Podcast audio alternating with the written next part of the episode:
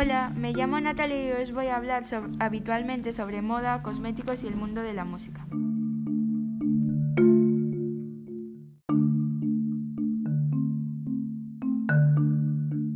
Hoy os voy a hablar sobre algo muy importante en el que os pido por favor que prestéis mucha atención. Vamos a hablar sobre el maltrato animal en la cosmética.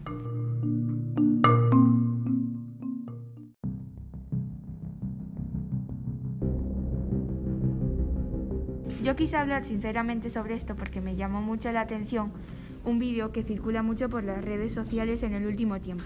Es el vídeo del conejo Ralph. El conejo Ralph es un conejo que trabaja como probador en una fábrica de cosméticos, o sea que le ponen diferentes maquillajes en el cuerpo que pueden afectar mucho su salud.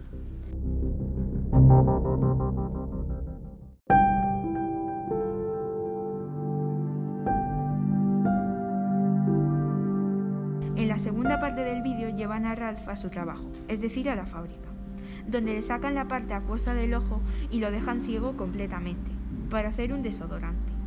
Al final del vídeo dice que mueren millones de conejos al día solo por hacer un pintalabios u otro cosmético.